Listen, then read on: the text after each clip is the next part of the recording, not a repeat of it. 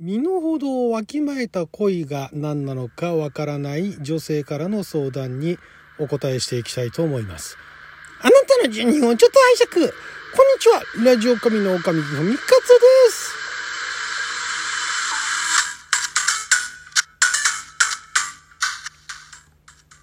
今日は2022年2月2日水曜日、六曜とも引きでございます。毎週水曜日はネットに公開されて誰に向けて相談しているのかわからない恋愛相談を勝手にピックアップして勝手に回答していく帰ってきた勝手に恋愛相談のコーナーをお届けしておりますが今回こちらですね身の程をわきまえた恋とはと。いう10代女性からですね。好きを諦めることってそんなに難しいことですか？極端な話芸能人やアイドルの方へ恋心を抱いたとします。絶対的に叶うものじゃないって分かってるじゃないですか。それなのに好きを諦めないのってどうしてなのでしょうか。他人の幸せは勝手ですが本心身の程をわきまえた恋がいいのではと思います。実際に私も母に身の程をわきまえた恋をしなさい。あの人はあなたとふさわしくないと言われたことがあります。周りの友達にも男性アイドルが好きでリア恋かっこリアルに恋をしている子がいます。でも正直言って叶うはずないじゃないですか。友達には大変失礼ですが、ものすごく美人なわけでもありませんし、ものすごく可愛いわけでもありません。ごく一般的などこにでもいる普通の女の子です。そんな特別も、特別でもない女の子があんなにキラキラしたアイドルとどうやってお付き合いするんですか？無理があると思います。しかし友達は諦めたくないようで、私もその子の母親に諦めるよう説得を頼まれています。友達としてその子の幸せ、かっこ好きを一番に大切にしたい一心。本当の幸せのために現実に引き戻し諦めさせるべきかどうなのかすごく悩んでいます。どうしたら良いのでしょうかと。一番に大切にしたいこれ一方って言いたかったですかね。えー、これまあ10代まあおいくつぐらいですかね。高校生中学生、うん、ぐらいなのかな。あのー、まあ確かにね、まあ、だからこの方はそのアイドルとかは、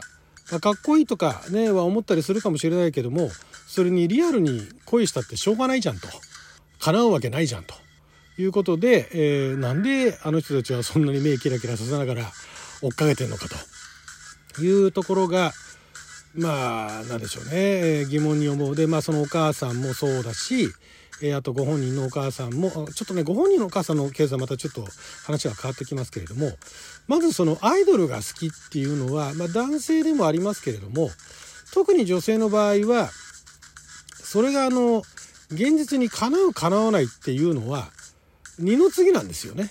でだんだん大人になってきて一方でねそんな彼と一緒になれるわけがないっていうのが分かっていながらもそれでもやっぱり目をキラキラ輝かせていて応援してたりするわけですよ。でこれがすごいことに女性の場合はいくつになってもですよ。男性よりもですよね。男性でもご年配の方でまあ、アイドルだとか昔のねあの銀幕の女優さんに恋焦がれてる人っていうのはいなかないですけども圧倒的に女性の方がもう結構いくつになってもそのディナーショーに行ったりだとかね。えライブに行ったりだとかコンサートに行ったりだとかしてるわけですよ。でグッズ買ったりだとかね。応援したりとかしてるんですけれども。これはねまああのまだその若かりし頃の10代とかのその恋に恋をしているというような頃のアイドルに対してのそのキラキラしている思いと、え、年取ってからの思いっていうのはちょっとあの微妙に違うまあでもね本人にとっては何でしょうね。あのね、まあ、最初はまずその彼と結婚するみたいなって子供の延長線上ですよね子供があのパパと結婚するみたいなね もうそんなこと言う女の子も少なくなってきたかもしれないですけれども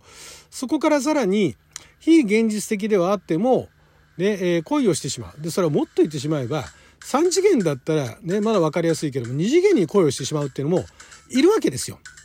で、それはね、あの、恋をしてその人と結ばれる、結ばれないとかっていうのは、あ一方でね、その人と、リアルな人と、対等な人とお付き合いをして、お互いにね、その恋を育むみたいなものが尊いと。で、2人でね、あの、助け合って生活していくのが幸せっていう考える考え方もあります。でそれもまあ一つの幸せだと思いますけれども結局ねその足りないものが満たされるっていうことが一つ幸せだと。ね、まあそれだけじゃないですよ。でも分かりやすく、その自分が足りていない、渇望していることっていうのが満たされることが幸せだと。そこに多幸感を感じるっていうことであればリアルなそのねお付き合いをしてその相手に満たされるのとね、架空のアイドルだとかそういったものに、ね、それを見てるだけ歌ってるだけキラキラ輝いていつもかっこいいね、えー、笑顔を見せてくれるかっこいい姿を見せてくれる素敵なお芝居をしてくれるみたいなところによってその何か自分の中にね欠けているもの欠けてるものっていうか渇望しているものが満たされるとそれで幸せなわけなんですよ。でそれがまあ、他にうまい表現ができないからリア恋だっていう言い方になるわけですよね。だから中には本気で恋をしてねその彼と、えー、付き合いたいがためになんかファンクラブまで入ってねあの必死になって応援してで楽屋まで入ってったりだとかスタッフになったりだとかっていう人も中にはいるかもしれませんけれども、まあ、大半の方たちはその自分が渇望しているものを満たすためにそのアイドルを追っかけると。アイドルというのは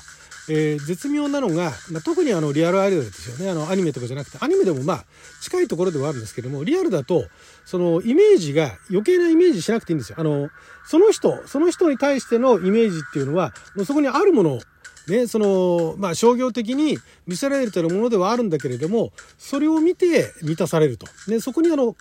ある種その自分の理想があるわけですよ。理想理想というかまあ食べ物に置き換えたらどうですか？ねまあでも食べ物は食べられるからあれですけれども まあでも見るっていうことがね心を満たすわけですよ心の空腹を満たすわけですよなのでまあだからそこをそういうものをだからそこに魅力を感じない人も当然いるわけですよ。ね、アイドルとかはどうでもいいと。花をめでてるのがいい。あるいは文学を読んでるのがいいだとかね。あとはこのあの遺跡がいいだとかね。いろんなものがあるわけです。ものだけじゃない、えー、スピリチュアルなものに傾倒する人もいます。そのスピリチュアルな教えだとかスピリチュアルなその波動にね 波動を感じてそれが心を満たすって人もいるわけです。何かその渇望しているものがあって特にその若かりし頃はえー、渇望してるのは分かるんだけど何に渇望してるのかっていうのが分からないっていうことがあるわけですね。でそこで、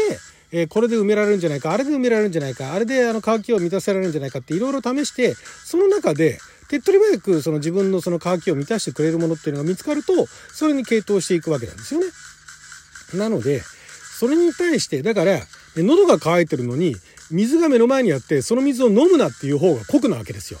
だからね、そこでね、コカ・コーラなんか飲んだらね、歯が溶けちゃうよだとかね、あとなんか糖分ばっかり取ってるとね、将来糖尿病になるよって言っても、聞くかって話なんですよ。だから、お母さんにね、その友達のお母さんに説得されたもね、しても、説得を頼まれたとしても、それは土台無理な話ですよ。ご自身に置き換えてってのは難しいと思いますけど、ご自身が例えばね、例えば何でしょうね。まあだからそれこそ彫刻に興味があると。ななんで彫刻思い浮かんだのか分かんないですけど、彫刻に興味があると。その彫刻を見ていると、ね、あの癒される。心が満たされると。そんなね、もう彫刻大好きと。で、それが、もう彫刻でないと私の心を満たしてくれないとなったとしますよ。彫刻が自分の心を満たしてくれるだけじゃなくて、彫刻だけが、になっちゃうと、じゃあその彫刻を取られたらどうなるかって話ですよね。もう自分の渇きを満たしてくれるものが目の前にはないわけですよ。探しは他にあるかもしれない。でも目の前、ね、えー、直感、直感じゃない、直近では彫刻が自分を満たしてくれたのに満たしてくれなくなっちゃったそれを取られてしまったと。なったら渇望しますよね。だからそこを説得するっていうのはそれを無理に取っ払うことなわけですよ。ね、あのー、なんですか、信仰宗教だとか洗脳を解くのとは似て非なるものなので、そこはまず、その、現実に引き戻すっていうか、いうのはそこはそのあなたがやることではないと思いますね。えなんかお互い2人で何か活動をしていてでそれがそのアイドルを追っかけるのに時間を割かれてお互いが何か活動ができない最初一緒にやっていこうっていうものがあってで協力してやっていこうっていうのがなかなかそのアイドルにうつつを抜かしてやってくれないっていうんだったらどっちが大事なのっていうふうに初めてそこで説得することはできるかもしれないですけどそうじゃない普通の友情関係ぐらいだったら、アイドル好きに追っかけさせていいんじゃないですか？そこは。だから身の程わきまえるわきまえないじゃないんですよ。ね、その声が成就する成就しないっていうのは最初の頃は分かんないかもしれないけども結局それは渇望しているものを、ね、求めてるだけの話なので、えー、身の程わきまえる云々ってのとは別です。だからこの相談されてる方がお母さんに言われた身の程をわきまえなさいっていうのはこれはまたね大人のね勝手なね枠決めなんですよね。